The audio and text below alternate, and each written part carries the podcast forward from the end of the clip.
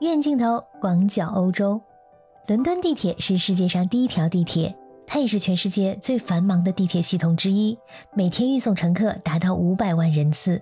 我们也曾经在许多电影里面看到伦敦地铁的身影，比如说在哈利波特迷心目中，国王十字车站的九又四分之三站台是必须朝圣打卡的地方。零零七和神探夏洛克等影视作品也都在伦敦地铁取景拍摄。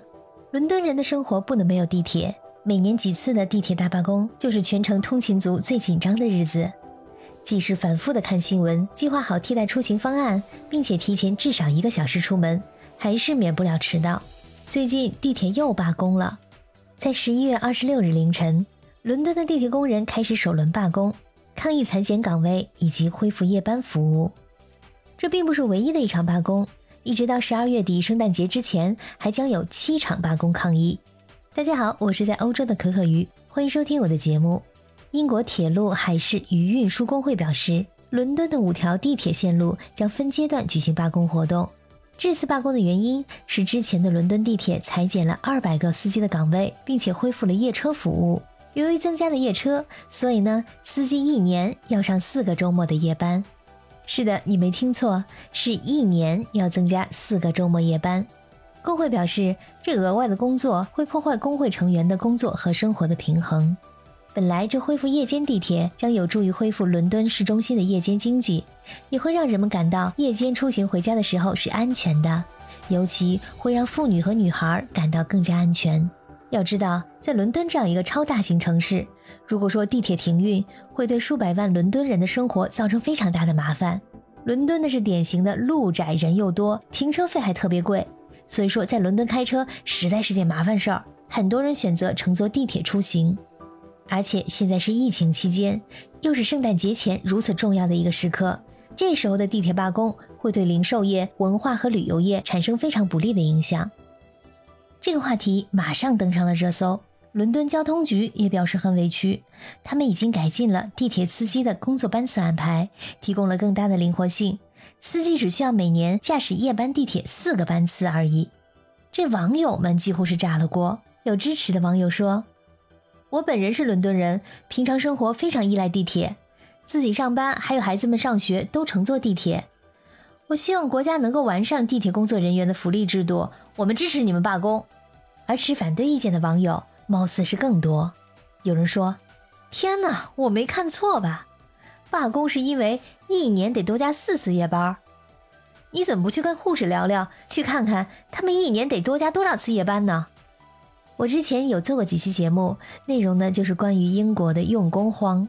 现在由于脱欧还有疫情的原因，很多欧盟国家的打工者已经离开了英国，回到了自己的家乡。整个英国现在都处于一个缺人工作的状态，尤其是交通行业。这招不到人，就只能让现有的员工增加他们的工作时间。所以，马上就有疑似司机的网友做出回应说：“这里一直缺员工，这是为什么本月五条夜间地铁线路只开通了两条的原因。他们的年收入不超过六万英镑，地铁员工的平均年薪目前是五点八万英镑，大约是五十万人民币。”这位网友说：“你以为我们的工作就是按个按钮这么简单吗？”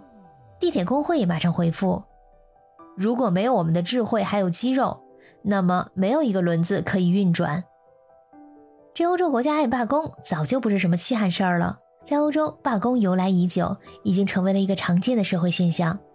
说到罢工现象之前，我们得先了解一个组织——工会。工会是工人阶级为了维护自身利益而自愿结合的群众组织。在欧洲，每个国家都有工会，源自于欧洲的工业革命。工会是受法律保护的、独立于企业的组织，其形成和维持都不需要依靠企业，企业对工会基本没有控制的能力。说到罢工，就不得不提起一个罢工大国，那就是法国。我在欧洲从事旅游业，最头疼的事儿之一就是遇到法国罢工。虽然说订好的博物馆门票、火车票这些都可以改时间，但是很多时候特别耽误事儿。我在巴黎的时候，曾经问过当地的华人小伙伴，为什么法国人这么喜欢罢工呢？他说：“不爽就说出来嘛，不然总会憋出内伤的。”这种心态其实早就融入了法国人的血液之中。这爱罢工，法国人说自己第二，没人敢排第一。法国人经常被调侃为：春天上班，夏天休息，秋天罢工，冬天过节。平时虽然清闲，但只要政府有任何小动作来触碰法国人的福利，他们二话不说就会掀起罢工的大旗。虽然说罢工受到法律的支持，但是同时也有很多限制还有规矩，需要参与罢工的人员谨慎遵守。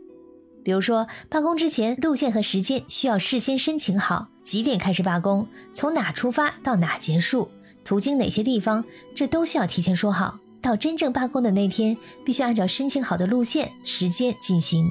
再比如说这次的伦敦地铁罢工，工会呢会通知罢工的具体时间，还有具体的路线，这样呢人们出行可以提前计划好上班和上学的替代路线。罢工现在呢也备受批评，因为不仅仅给人们带来了诸多的不便，有时候呢甚至还会引起社会的混乱。工会建立之初是为了帮助工人争取利益。但是随着社会经济的变化，工会的抗争带来的高薪酬、高福利，却造成了工人的依赖性和惰性。如果说总依赖罢工解决问题，当罢工成为家常便饭的时候，可能起到的效果就没那么明显了。亲爱的小耳朵们，感谢你们今天的收听，欢迎在留言区里给我留言，我们下次再见。